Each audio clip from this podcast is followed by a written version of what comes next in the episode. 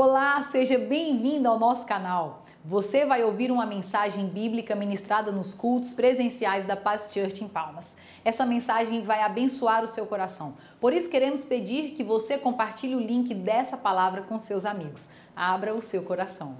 Mas eu quero ler com você aqui Salmos, capítulo 1. O Salmo primeiro, nós vamos ler só dois versículos, preste muita atenção, por favor.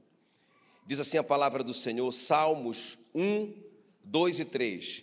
Antes o seu prazer está na lei do Senhor, e na sua lei medita de dia e de noite. Antes o seu prazer está na lei do Senhor, e na sua lei medita de dia e de noite. Ele é como árvore plantada junto à corrente de águas, que no devido tempo dá o seu fruto e cuja folhagem não murcha, tudo quanto ele faz será bem sucedido. Curve a sua cabeça, eu quero orar por você. Espírito Santo querido, nós clamamos, Senhor, pela tua presença nesse lugar, pela revelação da tua palavra nesse lugar. Ó oh Deus, nós estamos nesse ano, eu creio que o Senhor falou com os nossos líderes, com o pastor Paulo, pastora Rebeca, os líderes da paz internacional, e o Senhor deu esse tema, alicerces inabaláveis. Senhor, e que esse ano seja o ano de nós realmente construirmos esse alicerce inabalável na nossa vida, através de um relacionamento poderoso com a tua palavra. Senhor, em nome de Jesus, pedimos a revelação da tua palavra nessa noite, fala no nosso coração, nos desafia, Senhor, nessa noite, para que a gente realmente entre nesse novo ano com essa chave certa, a chave da vitória, a chave do sucesso, a chave da conquista nas nossas mãos. Em nome de Jesus. Amém, amém. Se você crê no que você orou, aplauda bem forte o nome de Jesus. Glória a Deus. Então, queridos, essa semana eu tive uma experiência assim muito tremenda com Deus, porque eu, a Mila sabe, a minha testemunha. Eu deixei assim, eu preparei uma palavra para pregar hoje à noite. Ela já estava toda prontinha. Eu estava muito tranquilo. No final da semana, eu até compartilhei né, com o pessoal que vai pregar nas outras igrejas da, da, da Church aqui no Tocantins. E, irmãos, só que tudo que eu lia durante essa semana falava no meu coração sobre a palavra de Deus. Sabe, até que eu, eu parei e falei, puxa vida, Senhor, já está tudo tão pronto, eu vou ter que começar tudo de novo. Só quer que eu fale sobre a palavra de Deus, é isso? Irmãos, e Deus confirmou muito forte no meu coração. Eu perguntei para ele assim: que palavra então, Senhor, eu devo pregar para que a gente comece esse novo ano com a, com a atitude certa, né, com a chave certa? E ele falou assim no meu coração: comece como eu, comece com a palavra. Né? Como foi que começou toda a criação? Haja luz. Começou com a palavra. Então, irmãos, para que a gente comece esse novo ano, realmente, com vitória, com vitória em todas as áreas da nossa vida, nós precisamos começar com o nosso relacionamento com a palavra. Quem está comigo aqui? Ok? Então vamos começar com a palavra. Irmãos, a palavra é muito importante para a nossa vida. O Jeremias diz que a palavra do Senhor é o meu alimento. O próprio Jesus disse assim: Olha, não só de pão viverá o homem, mas de toda a palavra que procede da boca de Deus. Diga assim: a palavra de Deus é o alimento para o meu espírito. Então, irmão, não é uma questão de, ah, olha, eu vou te dar um conselho, é, leia a Bíblia. Não, irmão, não, não é isso. É mesmo do que eu falar assim para você: olha, eu vou te dar um conselho, tome café da manhã, almoce e jante porque senão você vai morrer. Eu não preciso falar isso, você sabe disso. Irmãos, assim como o alimento está para o nosso corpo, a palavra de Deus está para o nosso espírito. Diga comigo assim: a palavra é alimento. Mas a palavra, além de alimento, ela é direção para a nossa vida, ela é o nosso GPS. Olha o que diz Salmo 119, 105: lâmpada para os meus pés é a tua palavra, luz para os meus caminhos, aleluia. Então, irmãos, para que a gente tenha direção na vida, para que a gente saiba para onde a gente vai nesse novo ano, que direção tomar, que decisões tomar, nós temos que ter um relacionamento responsável com a palavra. Deixa eu te falar uma coisa: a palavra de Deus é a única arma de ataque da armadura de Deus. Quem está comigo aqui? Capacete da salvação, couraça da justiça, cinturão da verdade, calçado da preparação do evangelho da paz, escudo da fé. Percebe? Todas são armas de defesa. A palavra A palavra de Deus, a espada do Espírito, é a única arma de ataque. A gente não pode ficar só se defendendo do diabo, irmãos. Nós temos que ter uma arma para partir para cima dele. Quem está me entendendo? É a palavra de Deus no nosso coração, estudada na nossa mente, e aí desce para o nosso espírito. Então, também a palavra de Deus, ela é, ela é indestrutível, ela é irresistível. Olha o que diz Jeremias 23, 29. É o, a palavra de Deus é o martelo que esmiuça a penha. Diga comigo, a palavra de Deus é o martelo que esmiuça a penha. Então, irmãos, a, olha, só aqui já está muito poderoso. Ela é alimento, ela é direção, ela é arma espiritual, ela é o poder irresistível de Deus. Agora escuta bem. A coisa mais importante aqui, a palavra de Deus é uma pessoa. Diga comigo bem forte, a palavra de Deus é uma pessoa. Hebreus 4:12 diz que a palavra de Deus é viva. A palavra de Deus é viva e eficaz. Como assim que a palavra de Deus é viva e eficaz? É porque ela é uma pessoa. Olha o que diz João 1:1. No princípio, aquele que é a palavra já existia. Ele estava com Deus e era Deus. Meu Deus, a palavra é uma pessoa, a palavra é viva, a palavra é Cristo. Apocalipse 19:13. Ele está vestido com um manto tinto de sangue e o seu nome se chama a palavra de Deus. Então, irmão, diga comigo, diga comigo, a palavra de Deus é uma pessoa. A palavra de Deus é uma pessoa. Então, presta bem atenção, ela é alimento. Ela é o martelo que esmiuça a penha, ela é direção para a nossa vida, ela é o nosso GPS. Agora, ela é uma pessoa, ela é Jesus, a palavra é Jesus. Agora, irmão, se a palavra é tudo isso, como que eu devo me relacionar com ela? Escuta bem, como que eu devo me relacionar com ela? Então, é esse, é isso que eu quero mostrar para vocês nessa noite, através da experiência do Davi. Olha o que ele vai dizer. O, o, o homem que teme ao Senhor, ele vai dizer assim: olha, o seu prazer está na lei do Senhor. Meu Deus do céu, meu Deus do céu. O seu prazer está na lei do Senhor. E na sua palavra ele medita de noite. Esse é o segredo. Então, o que, que significa isso? É uma pessoa que, sabe, intencional com relação ao seu relacionamento com a Bíblia. Quem está comigo aqui? Ó? Amém, queridos? Então é aquela pessoa que acorda mais cedo para ter um relacionamento com a palavra. O seu prazer está na lei do Senhor. Sabe, eu, eu comparo muito quando é, é, a pessoa tem um hobby. Eu não vou perguntar quem tem um hobby, né? Eu, eu gostava muito de viajar de moto. Era meu hobby. Era meu hobby. E eu me peguei fazendo investimentos ali, né? Comprando equipamentos e, e, e gastando tempo com aquilo. Era meu hobby. Sabe, irmãos, eu não estou dizendo que a palavra de Deus tem que ser nosso hobby, mas ela tem que ser o nosso prazer. A gente tem que ser intencional nisso. Sabe, a gente investir numa Bíblia boa, a gente investir né, num, num, num programa bom para ler. Eu tenho, eu tenho uma Bíblia no computador muito maravilhosa, sabe? Então a gente tem que ser intencional, a gente tem que ser constante, a gente tem que priorizar isso, a gente tem que dedicar tempo de qualidade. Quem está me entendendo? Então, olha só o que ele diz: o seu prazer está na lei do Senhor e na sua palavra, ele medita quando? De dia e de noite. Olha o que o salmista diz, o próprio Davi diz assim, Salmo 119, 97. Quanto amo a tua lei, eu amo a tua palavra, Senhor. É a minha meditação, todo dia, todo dia, eu tiro um tempo de qualidade para meditar na tua palavra. Quem está me entendendo? Agora, o que acontece quando uma pessoa tem a palavra de Deus como sua companheira. Inclusive, esse é o nosso tema. Minha companheira, a palavra de Deus. Sabe, a gente andar com a palavra, a gente realmente lê a palavra todo dia, a gente gastar tempo com ela, a gente tem um relacionamento com ela. O que, que a gente ganha com isso? O que vai acontecer na nossa vida? O salmista diz aqui no, no versículo 3 do Salmo 1: Ele é como árvore plantada junto à corrente de águas, que no devido tempo dá o seu fruto. Diga, no devido tempo, dá o seu fruto. Olha a segunda coisa cuja folhagem não murcha. Diga comigo, cuja folhagem não murcha. E olha a terceira coisa, e tudo quanto ele faz será bem sucedido. Então, essa pessoa que é intencional, essa pessoa que é constante, essa pessoa que prioriza, essa pessoa que o seu prazer está na lei do Senhor, essa pessoa que a, a Bíblia ocupa realmente um lugar especial na vida dela. Sabe, ela respeita a palavra de Deus, ela respeita a Bíblia. Irmãos, vai ser uma pessoa que no devido tempo dá o seu fruto, cuja folhagem não murcha e tudo o que ela faz, diga tudo. tudo que ela fizer vai dar certo. Aonde ela colocar a mão, vai prosperar. Quem está me entendendo? Quem está me entendendo? Amém, queridos? Então, é sobre isso que eu quero conversar com vocês é, bem rapidamente. Eu quero te mostrar, então, essas três coisas que acontecem com aqueles que realmente têm um relacionamento responsável com a palavra. Estão prontos?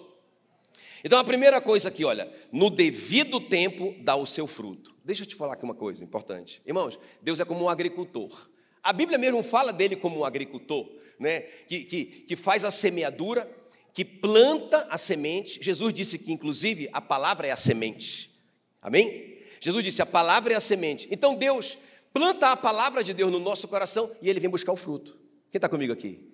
Ele vem buscar o fruto, não é? Olha só o que diz João 15,16: Eu vos escolhi e vos designei para que vocês vão e deem frutos e o vosso fruto permaneça. Não foram vocês que escolheram a Deus, nem eu. Ele que nos escolheu para quê?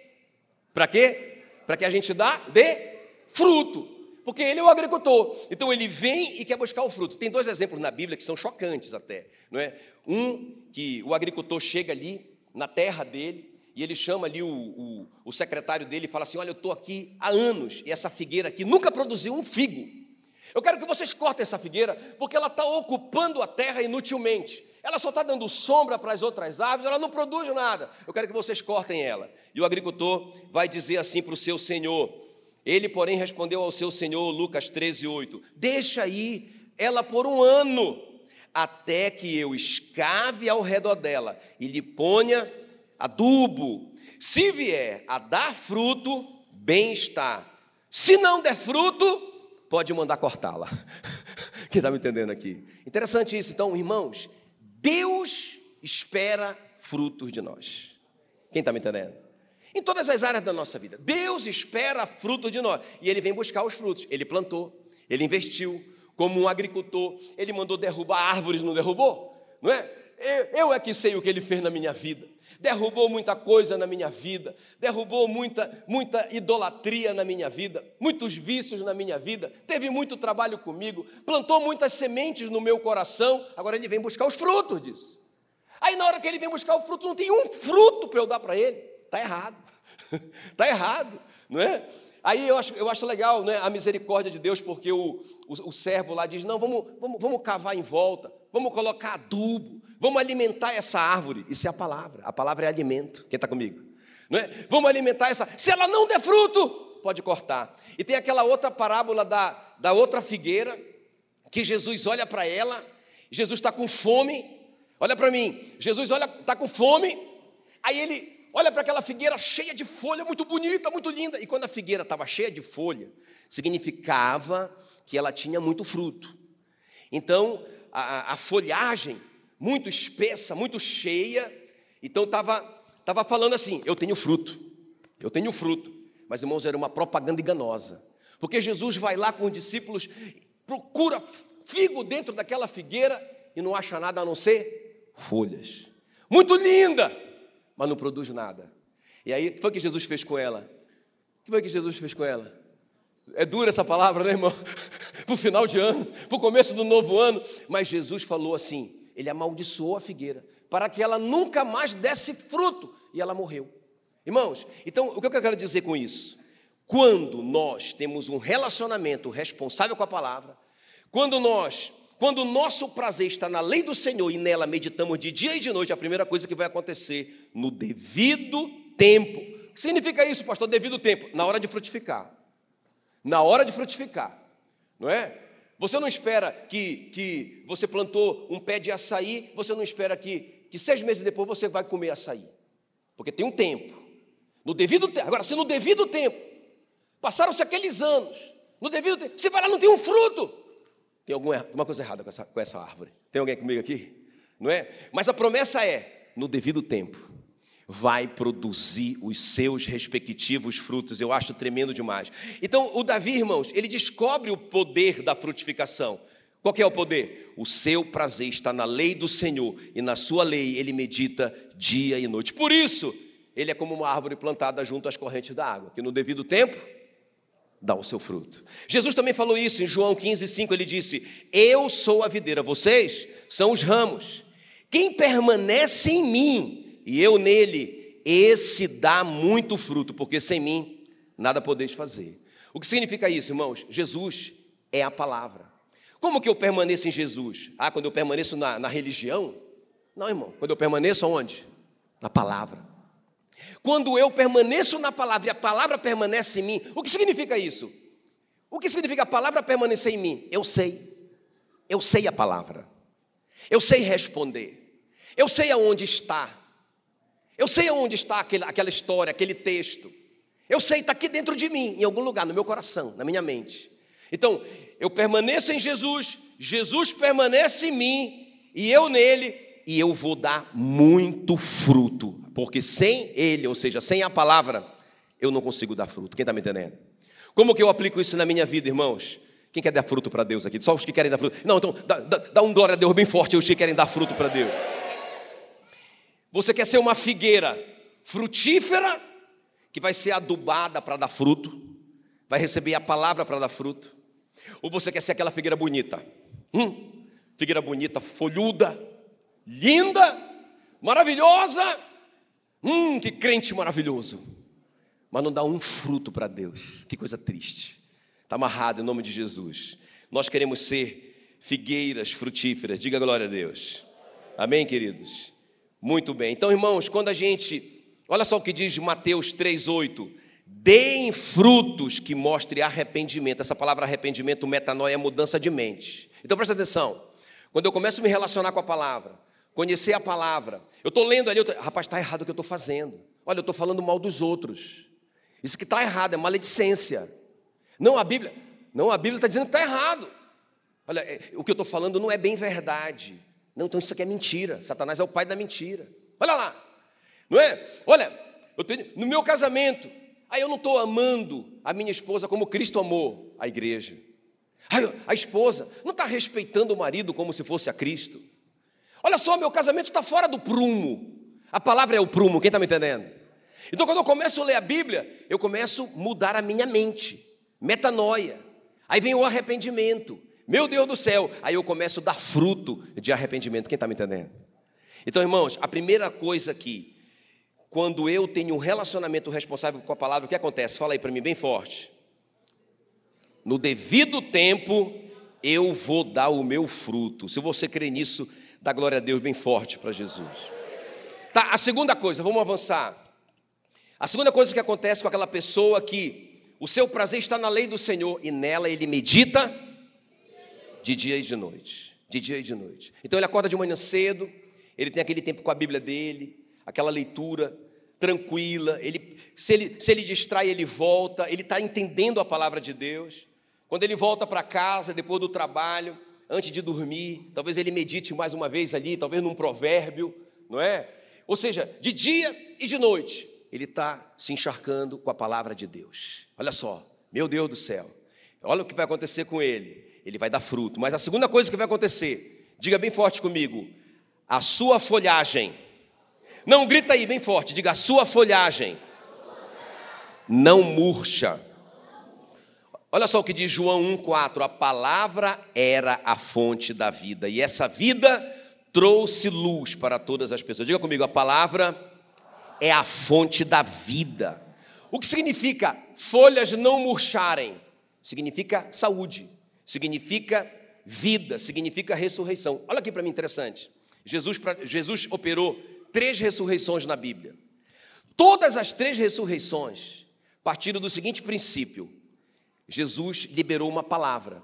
Quando ele chegou lá no, no túmulo do Lázaro, que estava morto há quatro dias, Jesus deu uma palavra. Ele disse assim: Olha, Lázaro, vem para fora. É a palavra de Deus. Quem está me entendendo? Irmãos, aquele homem que estava morto há quatro dias, aquela morte que estava ali imperando sobre aquela família, teve que recuar, porque a palavra sempre vence a morte. Quem está comigo aqui? Vocês estão me entendendo? Se você tem a palavra no seu coração, em alguma área da sua vida que está morto ou que está doente, você libera essa palavra. Sabe, a pessoa está desanimada.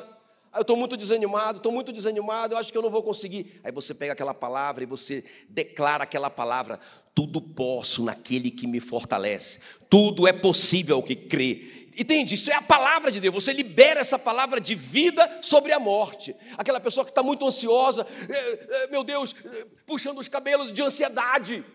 Irmãos, a Bíblia diz: olha o que a Bíblia diz: não andeis ansiosos por coisa alguma, mas em tudo sejam as vossas orações conhecidas diante de Deus, por, por súplicas e ações de graças. E aí ele continua: e a paz de Deus encherá o vosso coração e a vossa alma. Olha só! Então, por que eu vou ficar ansioso? Se eu medito na palavra, irmãos, a vida vence a morte. Tem alguém me entendendo? A outra cena, quando Jesus ressuscita o filho da viúva de Naim, ele já estava indo para ser sepultado. Jesus parou o caixão, parou o caixão, parou o funeral e disse para o jovem: Jovem, a palavra, diga a palavra, diga a palavra. A palavra contra a morte. Ele disse: Jovem, ele falou para o morto: Jovem, eu te ordeno, levanta-te. E o menino levantou do caixão. Ele pegou o menino e entregou para a mãe dele. A palavra.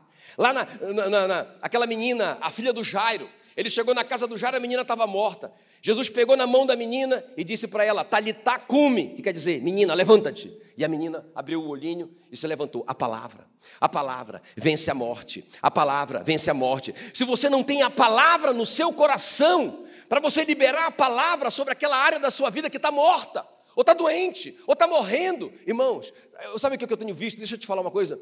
Vocês sabem que eu prego muito sobre a palavra, mas sabe qual é o meu maior temor como pastor? É a dependência do crente de um pastor. É a dependência do crente de um profeta. Entende? Quer dizer, o cara está lá, ó, ele tem uma necessidade na vida dele, ele, ele não sabe para onde ir, ele não, sabe, ele não sabe a direção que tomar. Ei, ei, a palavra de Deus é a lâmpada para os seus pés, é a luz para o seu caminho.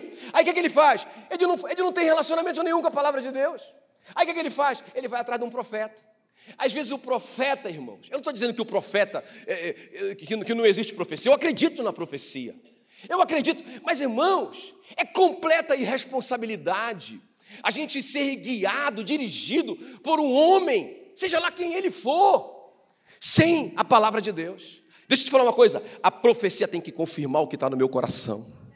Então eu estou ali tendo um relacionamento diário com a palavra de Deus. Olha lá, a, a, o meu prazer está na lei do Senhor e nela eu medito de dia e de noite. Eu tenho um relacionamento com a palavra. Eu sou como árvore plantada junto às correntes das águas, que no tempo certo dará o seu fruto. E também a sua folha nunca murcha, tem vida. Então Deus está falando comigo. Aí o profeta vem e fala uma palavra para mim. Eu digo, rapaz, rapaz, esse cara, esse é homem de Deus. Isso é homem de Deus.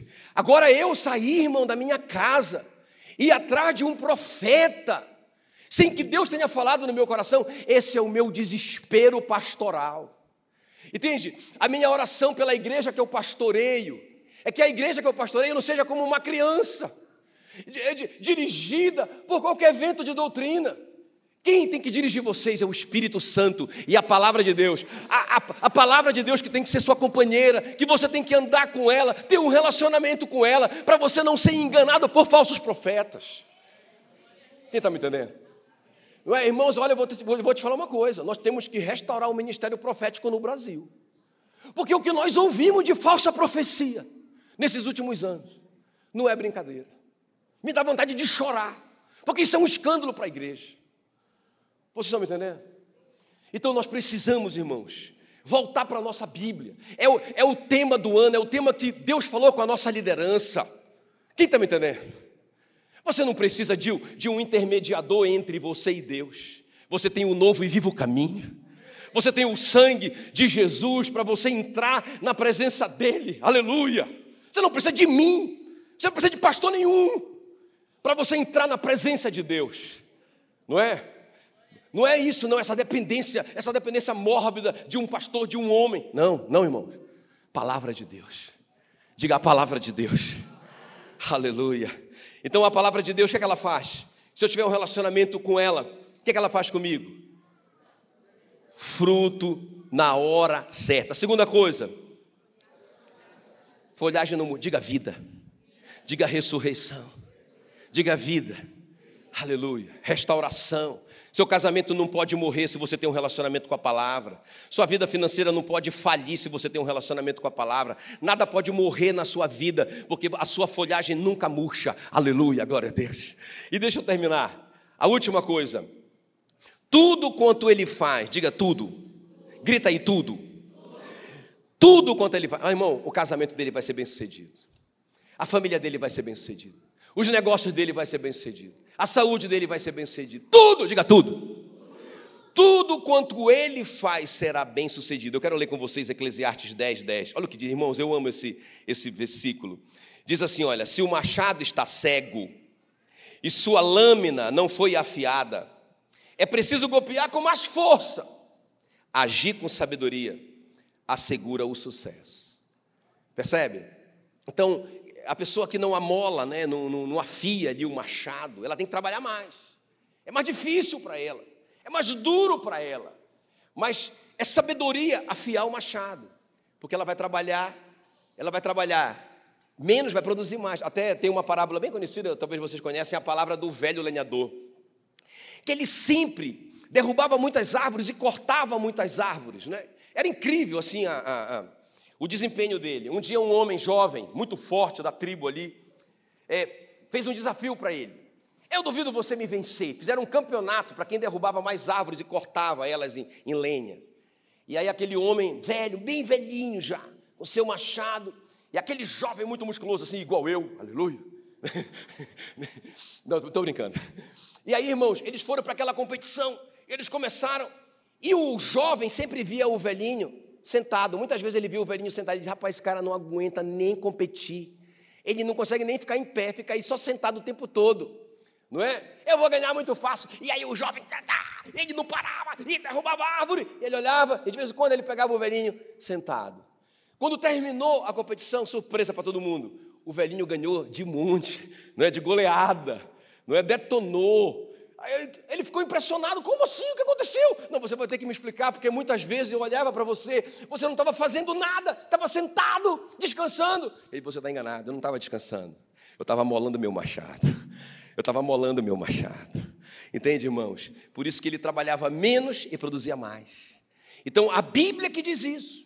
A Bíblia que diz isso, se o machado está cego, você vai ter que trabalhar mais. Então, a, o machado amolado significa sabedoria. Olha só o que eu vou te dizer. Pastor, como que eu adquiro sabedoria? Está lá, Jó 12, 13. Com Deus está a sabedoria. Onde que está a sabedoria? E no Novo Testamento, Tiago 3,17 diz: A verdadeira sabedoria vem de Deus. De onde vem a verdadeira sabedoria? Que é diferente, o Tiago faz uma diferença entre sabedoria e inteligência. Então, irmãos, quanto mais próximo de Deus, mais sabedoria. Agora, escuta, quem é? Quem é Deus? Você aprendeu o primeiro ponto. Quem é Deus? A palavra. Como que eu me aproximo de Deus? Através da sua palavra. Não é uma religião. É a palavra de Deus. Quanto mais eu, eu me aproximo da palavra, quanto mais eu me empenho na palavra, irmãos, sabe? Mais eu me aproximo de Deus. E aí, eu mais me aproximo da sabedoria dele e eu vou começar a manifestar essa sabedoria. Olha o que diz Salmo 19, 7. A lei do Senhor é perfeita e restaura a alma. O testemunho do Senhor é fiel, é a palavra, e dá sabedoria aos simples. A lei do Senhor, a palavra, é perfeita, restaura a alma. O testemunho do Senhor, a palavra, é fiel e dá sabedoria aos simples. Diga, a palavra dá sabedoria. Então, à medida que nós meditamos na palavra, nós crescemos em sabedoria. Agora, presta atenção: essa sabedoria vai me dar sucesso. O que é que o salmista está dizendo? Olha, o homem que teme ao Senhor, ele te, o, o, prazer dele está na lei do Senhor. E na lei do Senhor ele medita de, de, de dia e de noite. O que acontece com ele? O que acontece com ele? Primeira coisa. Ele dá fruto no tempo certo. Qual é a segunda coisa? As folhas não murcham. É vida. É vida. É poder de ressurreição. E qual é a terceira coisa? Tudo que ele fizer. Meu irmão, você tem que se empolgar mais com isso, aleluia.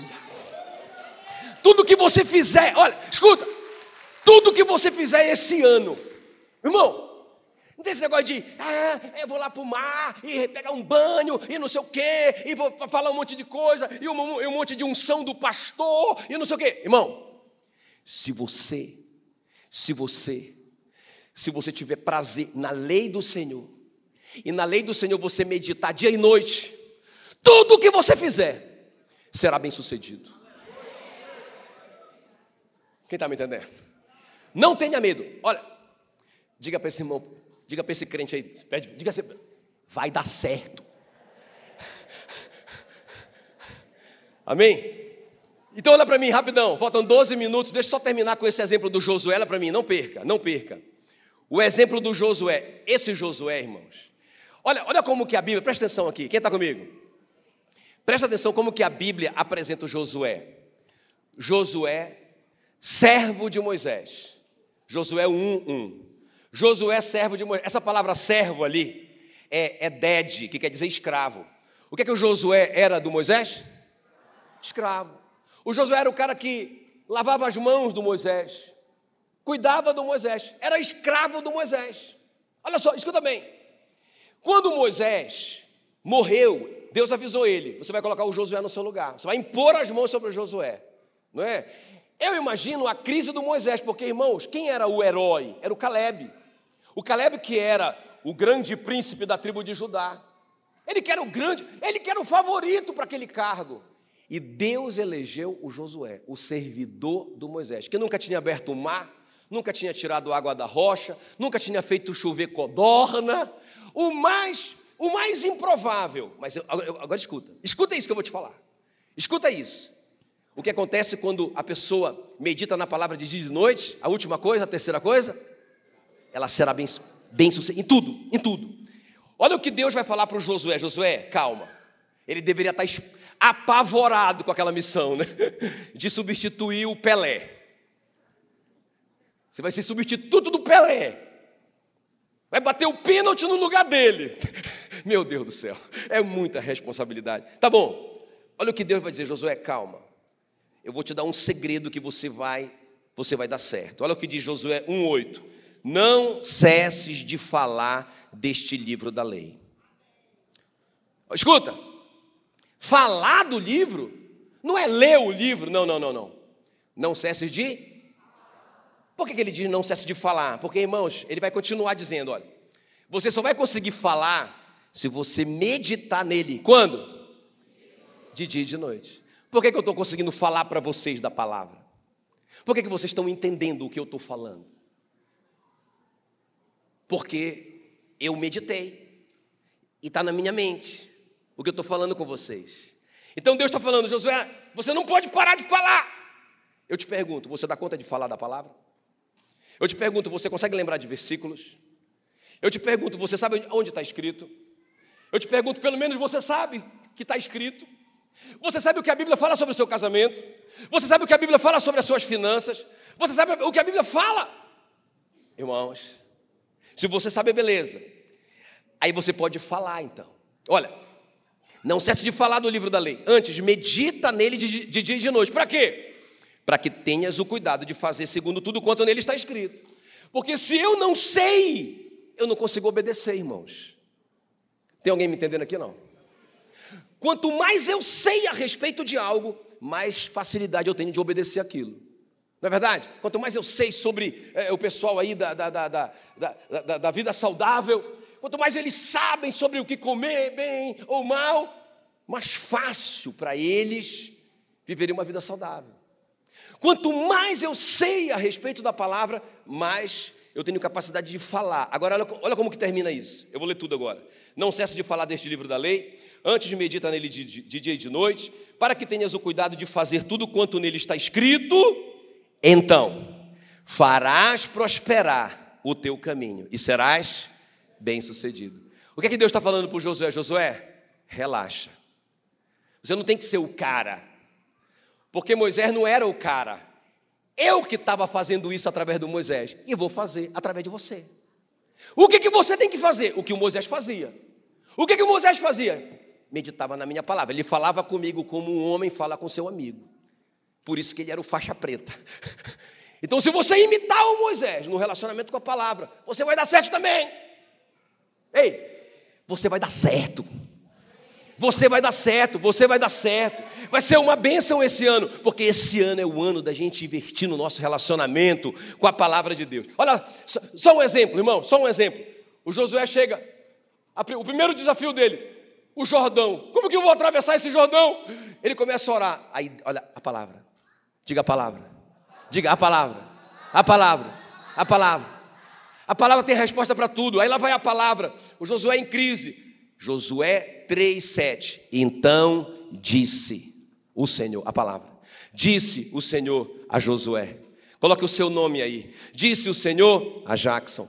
Hoje começarei a engrandecer-te perante os olhos de todo Israel, para que saiba que, como fui com Moisés, assim serei contigo. Tu, pois, ordenarás aos sacerdotes que levam a arca da aliança, dizendo: Ao chegardes à borda das águas do Jordão, parai aí. Irmãos, tudo que vai acontecer, o Jordão vai se abrir, os sacerdotes vão ficar parados no meio, tem uma parede de um lado, não é? é tem uma parede só de um lado o Jordão parou só de um lado ali, e os sacerdotes ali, irmão, parados, com a arca da aliança, enquanto um milhão de pessoas atravessavam em rio a seco. Que loucura isso! Meu Deus do céu! Por quê? Porque o Josué tinha uma palavra.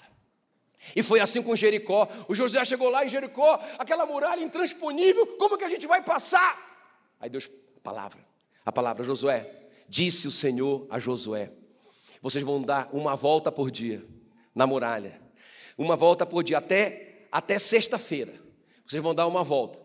No sétimo dia, no sábado, vocês vão dar sete voltas. Quando terminar a sétima volta, vocês vão gritar. E quando vocês gritarem, a muralha vai cair diante de vocês e vocês vão entrar em Canaã. A palavra, diga a palavra.